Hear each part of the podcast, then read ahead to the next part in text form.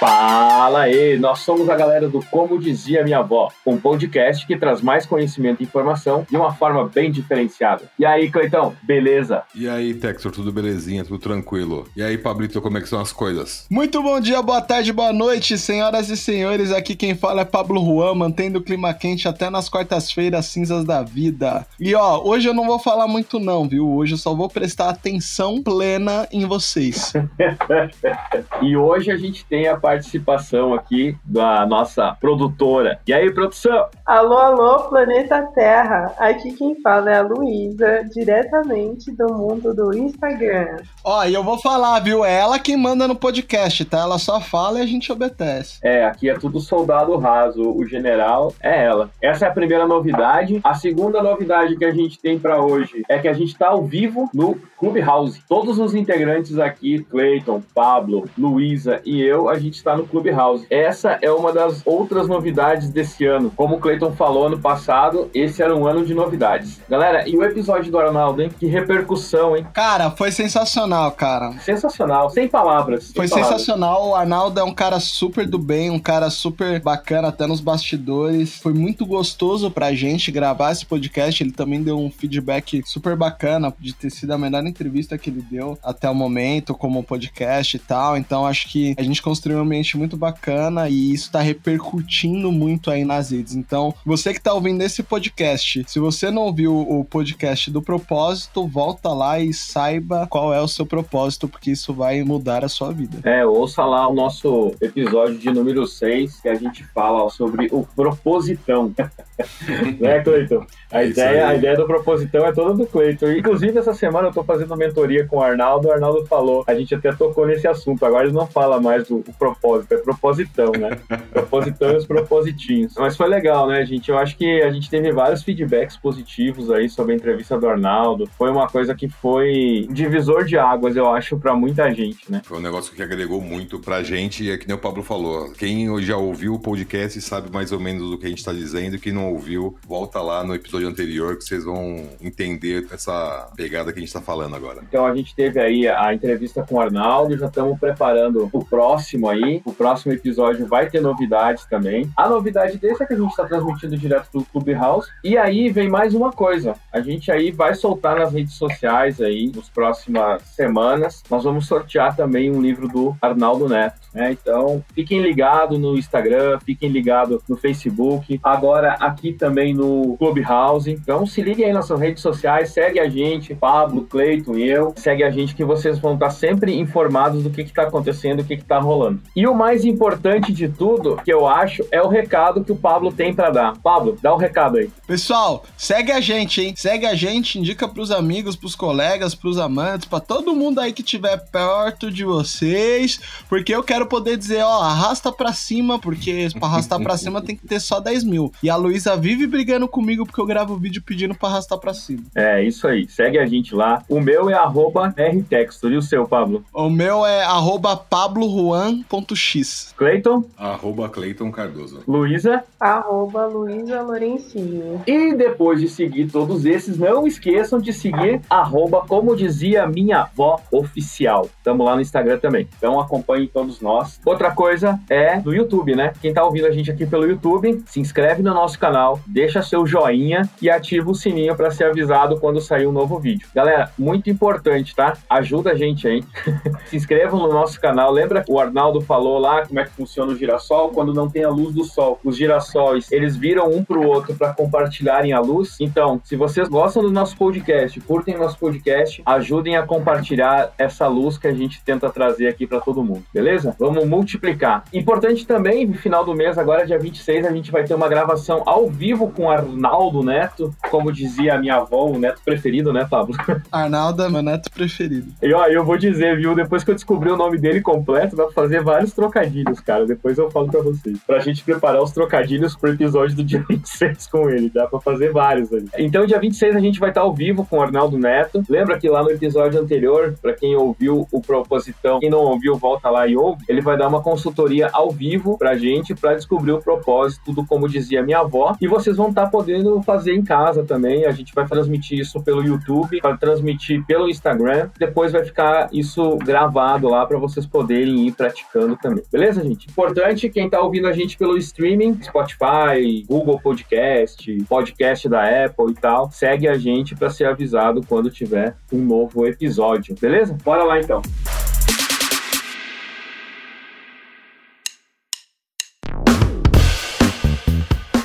Hoje a gente veio para falar o que aqui? Hoje a gente vai falar sobre, o Pablo já deu o spoiler antes, né? Vamos falar sobre atenção plena. Clayton, o que que é atenção plena? Mais famoso conhecido como mindfulness. Mindfulness é um conceito de observação a si mesmo, sem crítica, sem questionamento e uma compaixão para consigo mesmo, né? Então é a prática de prestar atenção da forma que você cria o espaço para você ter uma percepção legal das coisas. Muita gente hoje em dia está essa prática para se encontrar um pouco, para conseguir desestressar, para conseguir relaxar durante o dia, ter um trabalho mental mais produtivo, você conseguir se desligar dos seus problemas e conseguir se encontrar naquele momentinho ali onde você presta atenção na sua respiração, você presta atenção no seu comportamento, você começa a se conhecer sem se questionar, sem se criticar por aquilo que está acontecendo naquele momento. Basicamente são esses pontos que trazem esse conceito de atenção plena que hoje é difundido pelo nome de mindfulness, que é uma meditação tida hoje como uma meditação mais fast food, né? Uma meditação rápida. Cara, é eu adorei esse termo fast food, velho.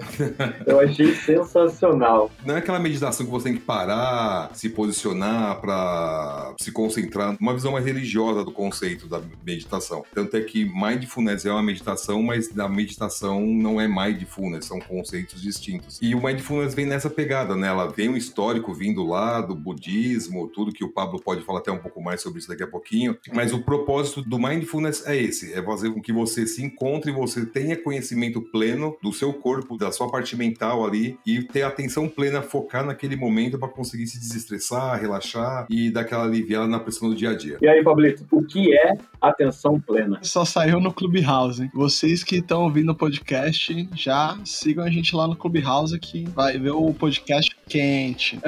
Cara, eu vou definir na minha definição. Eu aprendi o que é mindfulness por conta das minhas leituras e tal, e para mim uma coisa que define o mindfulness é o foco aqui e no agora, saca? É a atenção plena na entrega do segundo que você está vivendo. Porque existem apenas dois dias que a gente não consegue fazer nada na vida. Você sabe quais são, Luísa? Claro que sim, meu querido Pablo. Eu não posso mandar nem no ontem e nem no amanhã. Boa! Só tem dois dias que a gente não pode fazer nada na nossa vida. O ontem, porque já passou, e o amanhã, porque ainda não chegou, né? Então, o único dia que a gente consegue resolver alguma coisa é o hoje, é o agora, é o presente, né? O foco no presente. Então, o mindfulness, ele me trouxe bastante disso, né? Eu costumo dizer que a ansiedade é excesso de futuro e a depressão é excesso de passado. A prática do mindfulness te ajuda ajuda muito a você tratar e lidar com o estresse, né? E o mindfulness, ele é uma técnica de meditação, né, que ele é referida como ato de focar a atenção na experiência pessoal sem qualquer julgamento. E aí as palavras-chave que a gente considera para mindfulness são essas, né? É intenção, ausência de julgamento e experiência dos vários momentos, tá? Então, só para deixar bem claro, tá, pessoal? O mindfulness, ele não é novo, né? A sua origem, ela vem ali do budismo, essas práticas de meditações para atenção plena com mais de 2.500 anos, né? Ele ficou popular em 1979 com o terapeuta John Kabat-Zinn, que cursava biologia molecular no MIT, e ele foi numa palestra Zen, curtiu o Zen em 1969 e aí ele começou a aplicar o Zen budismo e tal, e aí ele chegou ao método Mindfulness. Ele usou esse método Mindfulness porque ele não queria que fosse ligado a nenhuma religião, justamente para não ter nenhum um pré-conceito. E aí, em 2001, né, foi onde nasceu ali uma terapia cognitiva com base no mindfulness, formada ali por Mark Williams, John Tasdale e Zindel Seagal. É legal você trazer isso sobre a tradição budista, porque na tradição budista eu tenho as quatro nobres verdades e a tradição espiritual é a quarta, né, dessas quatro nobres verdades. E ela se refere ao caminho que conduz ao fim do sofrimento. A atenção plena, ela está ligado a isso. Ela é dividida em alguns grupos e tais, eu não vou entrar aqui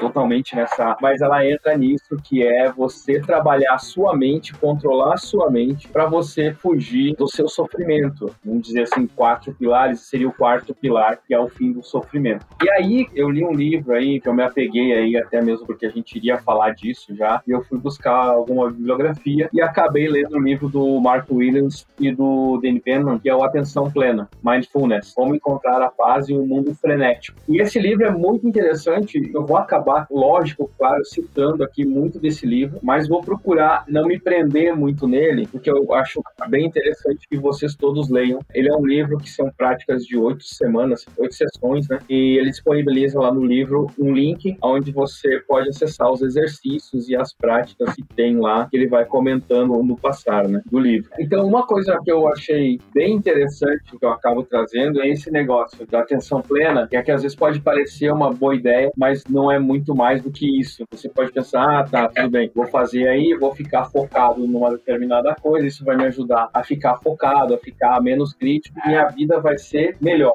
vou viver no mundo da Barbie, vou viver no mundo dos unicórnios. Mas não é bem por aí, né? Acontece que somente pensar assim, raramente isso vai te trazer você pensando dessa forma, e não só para atenção plena com mindfulness, mas você pensando dessa forma para outras coisas, não vai trazer mudanças objetivas. Para ser eficaz nisso e para realmente funcionar tudo isso, você tem que ter um engajamento. Como em tudo. Como a gente já falou em outros episódios de podcast aqui, qualquer das coisas que a gente fala, a gente diz, gente, você precisa para poder evoluir, para poder chegar nesse ponto, você precisa realmente ter um engajamento. Você precisa desenvolver esse lado, você precisa estudar. Eu quero ter a arte da escutatória, não basta só eu ficar em silêncio, tem que prestar atenção. Então, tudo é uma evolução. Ah, vou relatar sobre problemas complexos, resolução de problemas complexos também envolve estudo. Tudo, a gente tem que partir desse princípio e entender isso, tudo vai tem que ter um engajamento. Eu preciso estudar, eu preciso praticar, eu preciso experienciar. E só depois que eu experiencio eu tenho um conceito, tenho algo formado e eu posso realmente expressar a minha opinião sobre determinado assunto ou poder discutir nas rodas de amigos. Lembre-se, não seja leitor e como é que é que você fala, Pablo, de um livro só?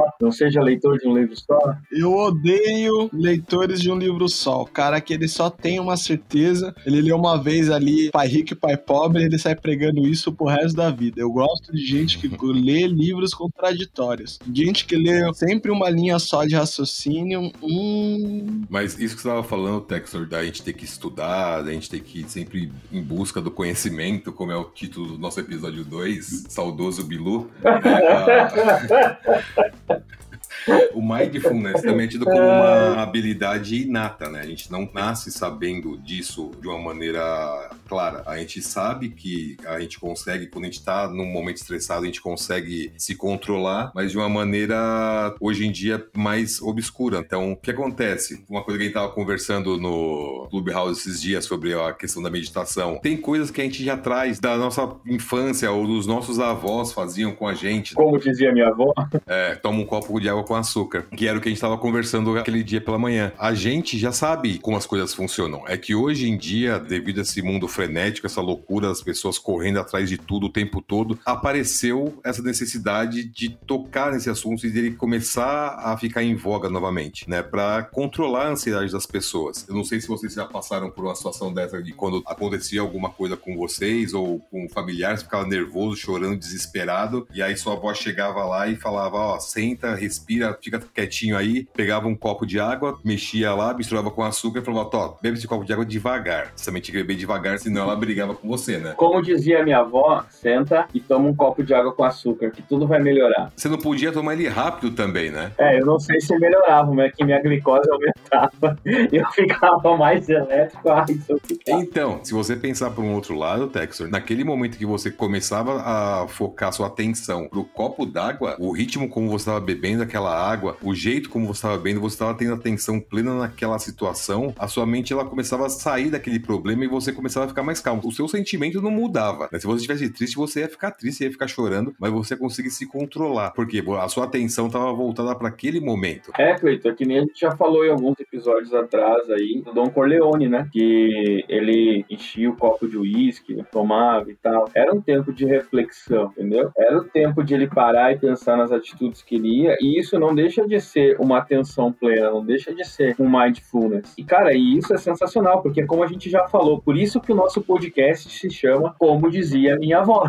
É por causa desse tipo de exemplo que você deu aí, que as nossas vozes eram super sábias. Quando você tava lá nervosinho e tal, que você tava aprontando alguma coisa, é, senta aqui, toma um copo d'água com açúcar, mas toma devagar. É um tipo de você dizer, meu, para, respira um pouco, sossega o facho. Como dizia minha avó, sossega o facho. Não, mas é bem nessa linha mesmo, né? A gente tem que começar a entender como que as coisas funcionam. E pra gente entender, a gente tem que começar a estudar um pouquinho. O mindfulness pro ser humano hoje, ela é uma habilidade inata, né? vamos dizer assim. Então você tem que treinar, você tem que começar a fazer para começar a colher os efeitos, né? Ter os efeitos dessas técnicas, que na verdade não são técnicas, são simplesmente práticas, né? E eu digo mais, a prática leva à perfeição. Então quem nunca meditou, uma boa dica aí é começar aí com a respiração, se focando assim na sua respiração de fato. Então a prática do mindfulness, ele eu particularmente eu gosto de praticar o zazen, que é a meditação do zen budismo. Então no caso eu coloco até o mantra e tal, respiro fundo, solto e vou prestando atenção na minha respiração. Quando vem algum pensamento, receba esse pensamento, né? Não adianta você ignorar o pensamento, né? Receba esse pensamento, trabalho ele, deixa ele embora, né? Deixa ele não fazer morada na minha mente e vou focando em ter o máximo de atenção possível. Como eu estava falando lá do livro Atenção Plena do Mark Williams, eles fizeram, eles têm uma pesquisa que apoiam em estudos sobre a redução de estresse e na terapia cognitiva também, com base na atenção plena. Eles acabaram organizando esse plano, que nem eu falei, de oito semanas, para poder auxiliar a todos aqueles que se importam em manter a saúde física e mental nesse mundo frenético, pandêmico que a gente vive hoje. Eu acho que muita gente aí na pandemia começou a prática. E a gente que trabalha no mesmo lugar, tem o Pedro lá que pratica, eu acho que é um cara que acabou trazendo. Foi bem no início da pandemia que ele queria fazer algumas sessões de mindfulness e o pessoal da empresa acabou não dando muita bola para ele. Mas com o passar do tempo, foi se entendendo o porquê do mindfulness, porquê de aplicar isso, no que que me ajudaria, no que que me auxiliaria essa prática toda da atenção plena. Então eu acho que assim, esses estudos todos que eles fizeram estão comprovados que realmente ajuda no diminuição do estresse, até mesmo você conversar dentro da sua casa, com sua esposa, com seus amigos, com seus familiares, pai, mãe. Os seus relacionamentos melhoram a partir dessa prática do mindfulness. Senta que lá vem a história. Ó, é o seguinte, você falando aí, Texas, sobre o combate ao estresse, a gente precisa falar sobre o Kabat-Zinn, que é considerado por alguns o fundador do Mindfulness, o criador do Mindfulness. Em 1965, ele foi assistir uma palestra do Philip Kapleau. Na época, o Kabat-Zinn, ele estudava biologia molecular no MIT. E aí ele começou a conhecer e praticar a meditação através da forma Zen, né, no estado meditativo profundo, que é a origem oriental do Zazen tradicional. E aí foi então que ele começou a montar o Mindfulness. Então, em 1979, ele teve uma visão de 10 segundos em um retiro de meditação que mudou a vida dele. Na época, ele já era um médico no MIT e aí ele diz que a mente dele foi invadida por um flash. Em instantes, ele teve uma visão clara de um modelo para levar o mindfulness para o mundo, porque ele percebeu que a prática da atenção plena, ela funciona muito bem para reduzir a dor física e emocional dos pacientes que ele estava tratando. Mas como ele tinha aquele receio, né, de parecer muito misticismo e oriental e tal, ele retirou totalmente o conceito de budismo do mindfulness, mas originalmente vem do budismo, pelo menos para quem acredita nessa linha de pesquisa. Tem outras linhas de pesquisa sobre mindfulness e tal, mas ele retirou toda essa origem do budismo justamente para o impacto do mindfulness na medicina ele fosse maior. Então, ele criou ali, né, um mindfulness baseado na redução do estresse, era um curso de oito semanas que ele tinha como objetivo reduzir a tensão. E os resultados foram tão positivos que ele fundou uma clínica de redução de estresse no Hospital universitário lá no MIT. E o impacto do uso do mindfulness foi tão forte na medicina que ele chamou a atenção do mundo, né? Então, só para vocês saberem, no Brasil, a meditação para atenção plena, ela é aplicada no sistema de saúde pública, no SUS, pela Escola Paulista de Medicina e no Reino Unido também, e tal. Então, assim, o mindfulness de fato, ele é comprovadamente uma prática muito válida para reduzir o estresse e trabalhar com a depressão. Ô, Pablo, isso você vai ao seu postinho de saúde lá e depois aí você consegue uma consulta, você vira o praticante ou você chega lá, pratica? Eu não conheço o programa, Textor, mas pelo que eu li, pelo que eu entendi, você era indicado com base no diagnóstico. Caraca, da hora isso. Eu desconhecia sobre isso. Vamos prometer aí, para quem tá ouvindo aí, a gente vai correr atrás de mais informações e vamos postar lá nas nossas redes e também no nosso Instagram particular e no Instagram do podcast mais sobre esse assunto, beleza? Uma coisa que é legal a gente pegar e falar sobre o mindfulness é que quando você vai praticar uma meditação, principalmente uma voltada, por exemplo, essa questão da meditação budista ou qualquer outro tipo de meditação que tenha um viés religioso, você sempre busca ter uma maneira de se sentar, uma postura que você vai ter ali dentro da meditação para você alcançar os seus objetivos dentro dela. Quando a gente está falando de mindfulness, a gente está indo para uma outra vertente, né? Como ela não tem esse cunho religioso, então a gente está indo para aquele momento que é assim, eu posso fazer uma meditação rápida, fast food, aonde eu tiver para conseguir alcançar o meu objetivo. Então, como que isso funciona? Eu vivi isso na prática. Em 2019 a gente trabalha no mesmo lugar, todo mundo já sabe. Então, em 2019 o nosso time estava passando por um estresse muito grande, muito pesado, e a minha esposa ela me mandava muita coisa sobre esses métodos de relaxar, de tentar se controlar durante o dia pelo estresse que tava passando, tudo. Teve um vídeo que era da Monja Coin que ela explicava uma situação dessa, né? Que você conseguiria fazer uma meditação durante uma reunião que você estivesse participando. E várias vezes ali dentro da sala, o que, que eu fazia? Eu baixava a minha cabeça demais para tirar o foco da atenção, nada me distrair, né? dava uma relaxada, internalizava essas situações, tentava soltar o máximo de pensamento possível, deixar passar, prestava atenção na minha respiração, eu começava a sentir o meu corpo ali na cadeira cadeira, tudo direitinho e conseguia. Você não tava dormindo, voltar. não, né? Não, não, não. Mesmo porque a gente não tinha tempo pra dormir, né? Naquela época.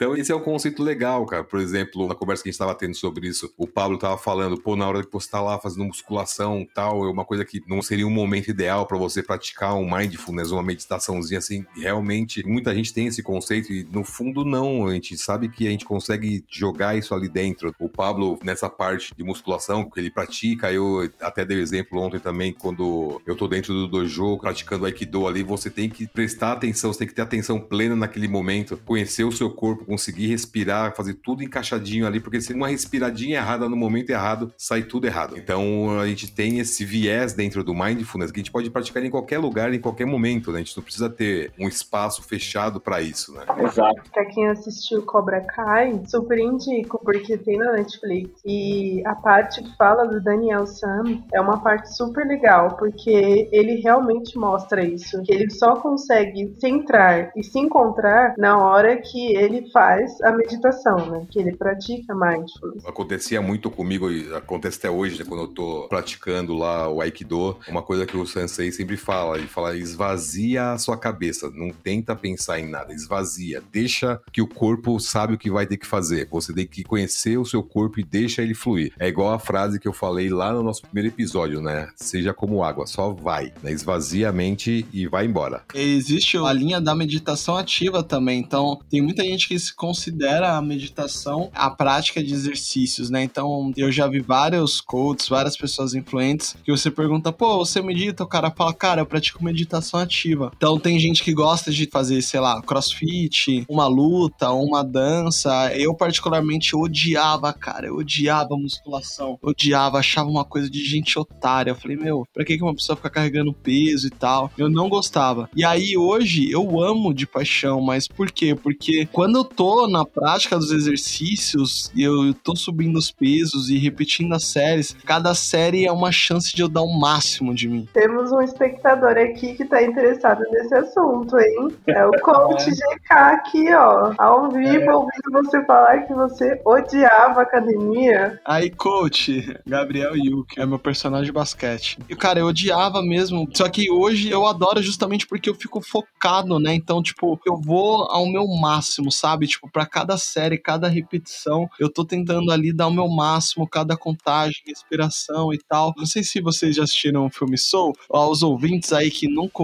assistiram, assistam. Eu me sinto no filme Soul, cara. Durante a execução das minhas séries ali, eu tô dando o meu máximo e eu sinto como se o meu corpo estivesse descolando da matéria. Vou voltar um pouquinho lá, quando falou do Cobra Kai. Pra quem assistiu, né, o Karate Kid, ao mestre Miyagi, foi uma das primeiras lições que o mestre Miyagi ensinou pro Daniel San, que era a concentração, né? É se concentrar, é limpar seus pensamentos. E aí, falando em limpar pensamentos, na verdade não é você limpar seus pensamentos, não é você deixar de pensar. E isso, inclusive, no livro Atenção Plena, no capítulo 1, que é chamado Correndo Atrás da Própria Cauda, o primeiro parágrafo, a primeira questão é essa. Você consegue se lembrar da vez que esteve deitado na cama, lutando contra seus pensamentos e querendo que a sua mente se acalmasse, querendo que a sua mente se tranquilizasse para poder adormecer, para que a sua mente simplesmente só se aquietasse. E aí, cara, uma coisa muito interessante, eu vi um vídeo do Sadhguru, que é um indiano lá, e ele, um mestre guru, e ele foi perguntado como que eu faço para durante a meditação eu livrar dos meus pensamentos. Ele disse assim, cara, quando você vai dormir, os seus batimentos diminuem. Você quer que seu coração pare de bater para não te incomodar? Você quer que seu pulmão pare de funcionar para não te incomodar? Seu estômago e tal? Não vai parar. Pensamento é como coração. A gente evoluiu muito durante esse tempo nós fazermos mais ligações sinápticas e tal, e a gente tem uma cabeça, tem os nossos pensamentos, consciente, consciente, tudo para chegar num ponto. Aí, quando a gente está nesse processo evolutivo, que a gente já chegou nesse patamar que a gente está hoje, você quer que simplesmente sua cabeça desligue. É isso realmente que você quer? Você não vai ter os seus pensamentos desligados. E aí ele fala: você pode fazer o quê? Escolher se concentrar. Estou processo meditativo. Nossa, surgiu um pensamento. Deixe os pensamentos surgirem. Quando você está vendo que você está se perdendo nesse pensamento, volte e concentre-se na sua respiração. E aí eu gosto de fazer uma analogia que é como você tá. Imagina assim que você está dentro de uma livraria. Eu sei que hoje isso é meio impossível, né? Porque quase não existem mais livrarias, muito poucas, né? As que tinham, muitas já fecharam. Mas assim, imagine se dentro de uma livraria, dentro de uma biblioteca, você está vendo vários livros e você quer selecionar um.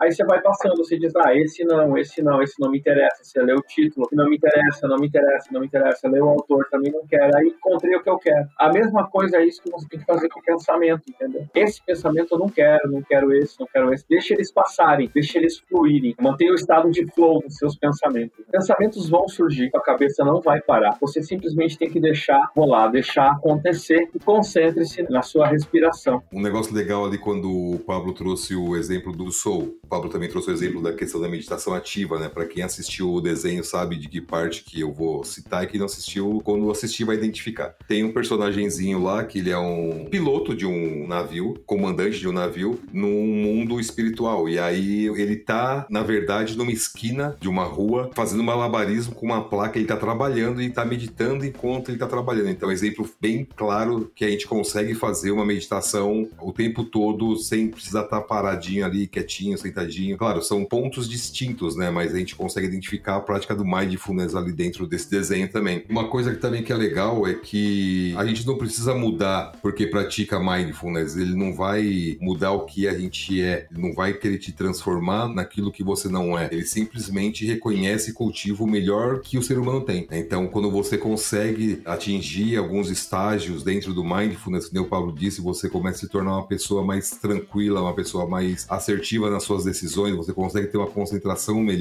você consegue até ser mais objetivo em vários pontos. E isso é uma coisa muito importante nos dias de hoje, principalmente quando a gente é muito cobrado por resultado, a gente é cobrado o tempo todo com prazos, com resultados, com entregas, isso estressa muito qualquer pessoa. Quando você começa a ter esse tipo de prática e começa a entender internalizar essas situações de autocontrole, de autogestão do seu corpo, do seu eu, uma autogestão própria, né? É o transforma-se para transformar, né? É, e aí você consegue pegar e lidar muito melhor com isso. E o legal que o Pablo falou isso aí, é uma coisa que eu sempre falei, se você quer mudar o seu redor, as pessoas que estão ali, se você quer que elas se sintam bem, se você quer que elas se sintam felizes, se sintam competentes, ou se sintam alegres em estar ali com você, você tem que ser o agente de mudança disso aí. Então você tem que ser aquela pessoa que leva esse estado de espírito pro resto das pessoas. Então se você tá lá no seu time, tá trabalhando, está estressadão, tal, você vai retransmitir isso para as pessoas. As pessoas vão receber isso e vão devolver isso também para você. Então quando você consegue alterar o seu redor por uma vibe melhor, o pessoal ficar mais tranquilo, mais legal, mais feliz, mais alegre, é porque você também conseguiu entrar nesse estágio. Inclusive, acho que a gente pode colocar até um link quando a gente lançar esse episódio de uma meditação zen budista, né, da Monja Coen, acho que é uma mais popular, mas ou qualquer uma, só para quem tá partindo do zero, você que tá ouvindo esse podcast aqui que está partindo do zero, vamos postar um vídeo sobre meditação zen budista com a Monja Coen para vocês darem uma olhada. Mas de qualquer forma, eu queria propor uma dinâmica aqui fora do convencional. E aí, senhores, posso ou não? Opa, vambora. Então vamos lá. Você aí que tá ouvindo esse podcast, você pode estar tá ouvindo esse podcast na sua casa, no seu carro, no trabalho, na corrida, na academia, não importa o lugar. Nesse momento, eu quero que você faça o seguinte: feche os seus olhos. Não, se tiver no carro, não feche os olhos, não. Se estiver parado no trânsito, até dá, hein? No, God, please, no! Com os olhos fechados, respira fundo. Solta o ar. Novamente. Ainda com os olhos fechados, respire fundo. Solte o ar lentamente. Pela última vez.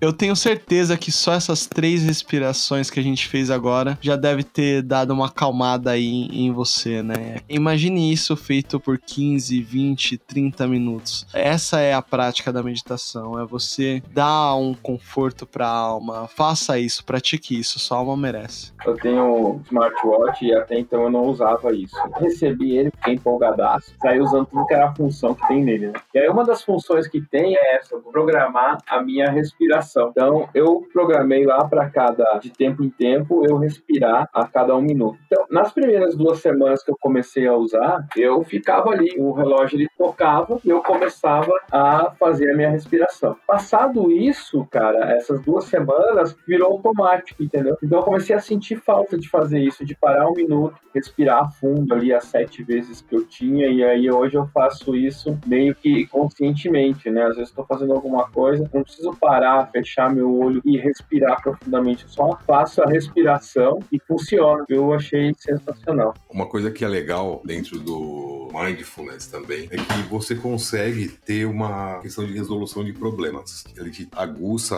e deixa você ter uma visão diferente das coisas. Você consegue ter ideias, de repente, de problemas que você achava que eram intransponíveis e você conseguir achar a solução de uma maneira simples. O Texor ele gosta muito de falar que tem ideia quando tá tomando banho. Por que, que isso acontece, né? É naquele momento, quando você tá desligado de todos os problemas, você tá solto, você tá leve, você tá prestando atenção no seu corpo, você tá relaxado, você tá tranquilo. E aí as resoluções de problemas, elas vão aparecendo. Até de problemas complexos, como a gente já teve um episódio sobre isso, você consegue ter esses insights para conseguir transpor esses problemas. A gente também tem aqui algumas questões que o pessoal mandou pelo Instagram. A gente abriu lá uma caixinha de perguntas no Instagram e a nossa editora pegou algumas questões e vai trazer aqui algumas questões para a gente poder debater agora nesse finalzinho de programa aí. Enquanto a produção vai achando lá, deixa eu só fazer mais uma coisinha aqui. A meditação, você não precisa, como os meninos falaram, já o Pablo já falou, o Cleiton já falou, eu também já falei, você não precisa, porque existe um grande estigma sobre a meditação, né? Ah, para eu meditar eu tenho que estar sentado, eu tenho que estar encostado, tenho que estar ereto, em posição meditativa, de olho fechado e tal. Para você meditar, você não precisa isso. Eu posso estar deitado na minha cama, eu posso meditar. Eu faço isso pela manhã, eu medito deitado na cama e antes de dormir também eu medito deitado na cama. cama. Que no meio da minha meditação durante a noite eu já durmo, tá? Que eu não fecho a minha meditação. Isso é bom porque eu vou fazendo a respiração, eu vou lá controlando meus pensamentos e tal, e consigo adormecer de maneira mais fácil. E de manhã eu faço isso para acordar já ligado em 220, né?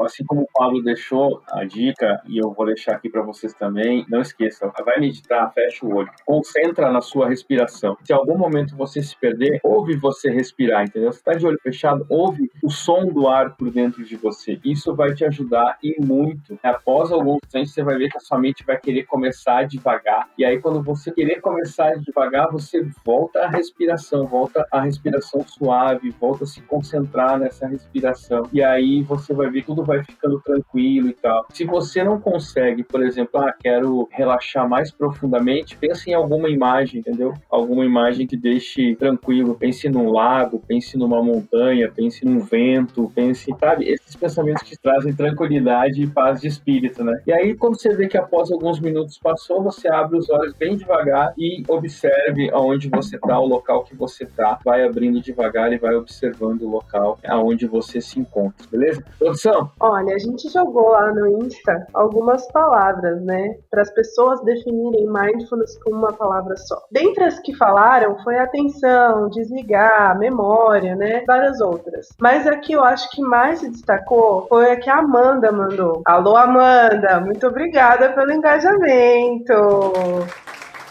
E uma coisa muito legal que a Amanda disse é que ela resumiu mindfulness em autocompaixão. Você sabe que eu recebi aqui no meu Instagram também essas definições e também alguém me mandou uma definição aqui como estado mental de controle sobre a capacidade de se concentrar. Quem mandou isso aqui foi o André Ferreira. Abraço, André. É bem complexo mesmo, né? O estado mental de controle sobre a capacidade de se concentrar. Para ele, atenção plena é isso. Eu acho que esses comentários que foram postados, eu acho que a gente conseguiu responder aqui no decorrer já de que realmente é e do que realmente se trata o mindfulness e a atenção plena. Claro que vocês ficarem com alguma dúvida, a gente pode ainda depois gravar mais um programinha, um spot ou alguma coisa respondendo mais questões. Isso é bacana também, ó. Uma ideia que me veio agora na cabeça. Se você ficou com dúvida em algum podcast, vai lá, pergunta pra gente, coloca lá no Instagram, coloca no YouTube suas perguntas e a gente vai vir pra cá, a gente vai gravar mini sketchzinhas, mini spots spotzinhos do programa respondendo a essas questões,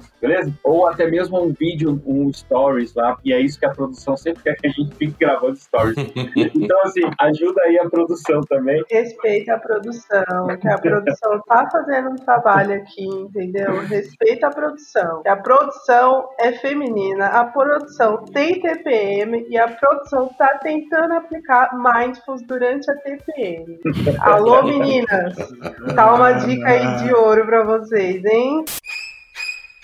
Cara, sabe o que, que eu achei aqui? Tem uma pergunta que a gente colocou lá no Instagram que é assim: o mindfulness está ligado a budismo, esoterismo esotérico, laico científico e espiritismo. E alguém respondeu esoterismo lá. Na verdade, três pessoas mandaram aqui para mim como esoterismo. E aí, Cleiton? Então, quando a gente está falando do mindfulness, foi aquilo que eu falei um pouco antes. O mindfulness é uma meditação, a meditação não é mindfulness, são conceitos distintos. Conforme o estudo que o Pablo trouxe para gente, daquele doutor que fundou o Instituto Anti-Stress, ele desvinculou o mindfulness da questão religiosa. Então hoje, o mindfulness, essa meditação fast food, como eu já disse também, ela não é ligada à religião, né? Então ela é totalmente desplugada desse conceito religioso. Então ela não é esotérica, ela não é ligada ao budismo, ela não é ligada a nenhum tipo de crença. Ela tem raízes religiosas, né? Tem raízes voltadas para esse lado espiritual, porém não tem essa ligação com esse esse conceito, né? São coisas separadas. Eu já usaria assim, como tá lá, né? O mindfulness eu acho que é algo laico, mas não está ligado. Eu não usaria a palavra religiosidade, mas sim espiritualidade. Eu, para mim, toda religião ela tem a sua forma de meditação, né? Então, o cristianismo, a oração, o orar é você se pôr aos pés da sua cama ou durante a sua cama você orar antes de dormir e tal, você conversar com Deus, assim como o islamismo tem o seu momento meditativo assim como o budismo que a gente já falou aqui, o espiritismo, todas as religiões eu vejo isso, né? Cada uma tem a sua forma de meditação. Todas essas orações e você se concentrar e você se ligar a um ser superior é uma forma de meditação. Estou falando de meditação. Agora, falando de mindfulness, de atenção plena, isso para mim já fica, como o Pablo trouxe exemplo, como você falou agora, é laico. É totalmente laico. Porque assim, eu não preciso elevar o meu espírito, eu não preciso transcender os meus outros corpos, né, para aplicar o mindfulness. O mindfulness é simplesmente respiração. É você respirar, você se livrar de alguns pensamentos e tal, e você focar em uma coisa. Se, por exemplo, ah, vou tomar banho. As minhas melhores ideias eu tenho durante o banho. Porque tá caindo a água lá, eu tô totalmente desconcentrado de um problema que eu tava enfrentando e tal. Nesse momento, como eu tô desplugado disso, eu acabo às vezes resolvendo alguns problemas. E isso não deixa de ser mindfulness também, porque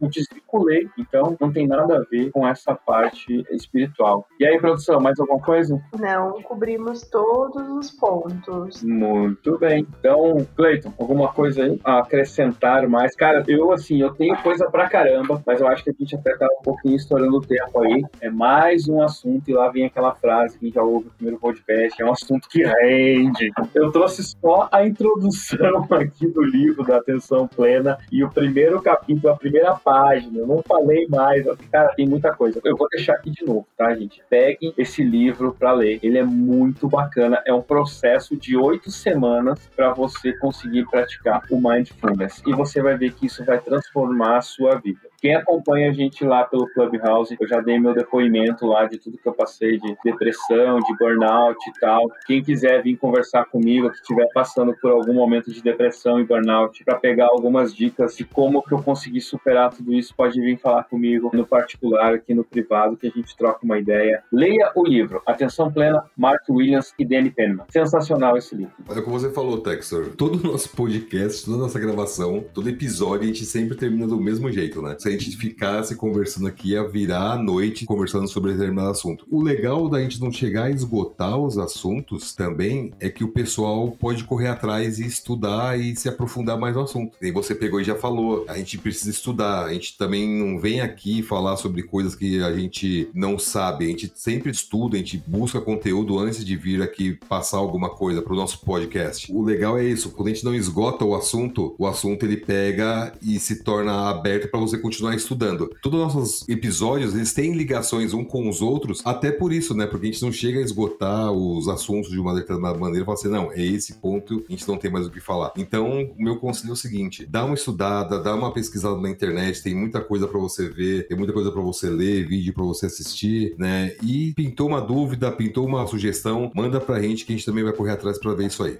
Exatamente. É isso, cara. Se você pegar, por exemplo, que nem o filme Soul, o filme Soul você tem propósito, você tem mindfulness e você tem algumas outras coisas que a gente também vai falar no decorrer aí. Eu não vou dar spoiler, beleza?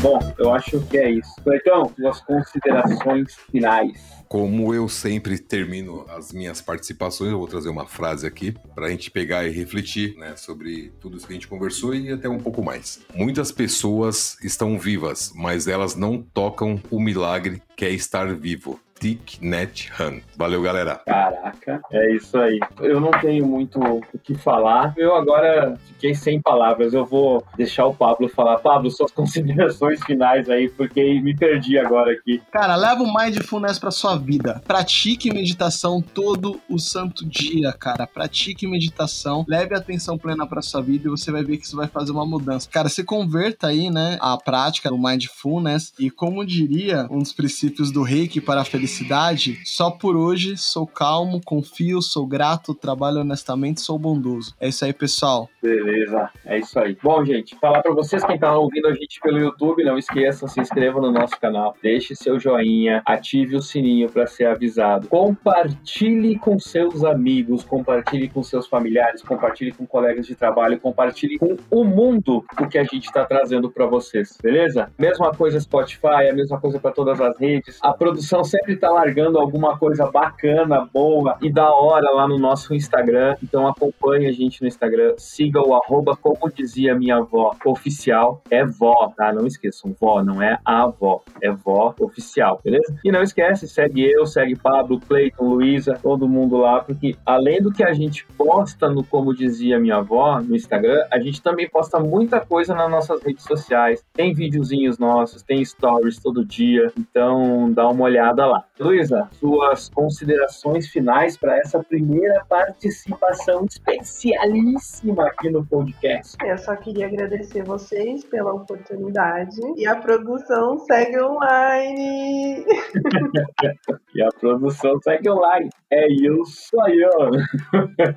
Como dizia o cara, é isso aí, ó. Bom, beleza, gente. Então, por hoje é só. Ficamos por aqui. E eu, como sempre, e como os meninos, e como já é de praxe, eu também encerro por aqui a minha participação com uma frase. O segredo da saúde mental e corporal está em não lamentar o passado, não se preocupar com o futuro, nem se adiantar aos problemas, mas viver sábia e seriamente o presente. Buda. Como dizia minha avó, o amanhã pertence a Deus. O amanhã só a Deus pertence. É isso aí, Pablito. Beleza, gente? Não esqueçam, tá? Como o Pablo falou, excesso de futuro, ansiedade, excesso de passado, depressão. Viva o presente e viva bem. Abraço.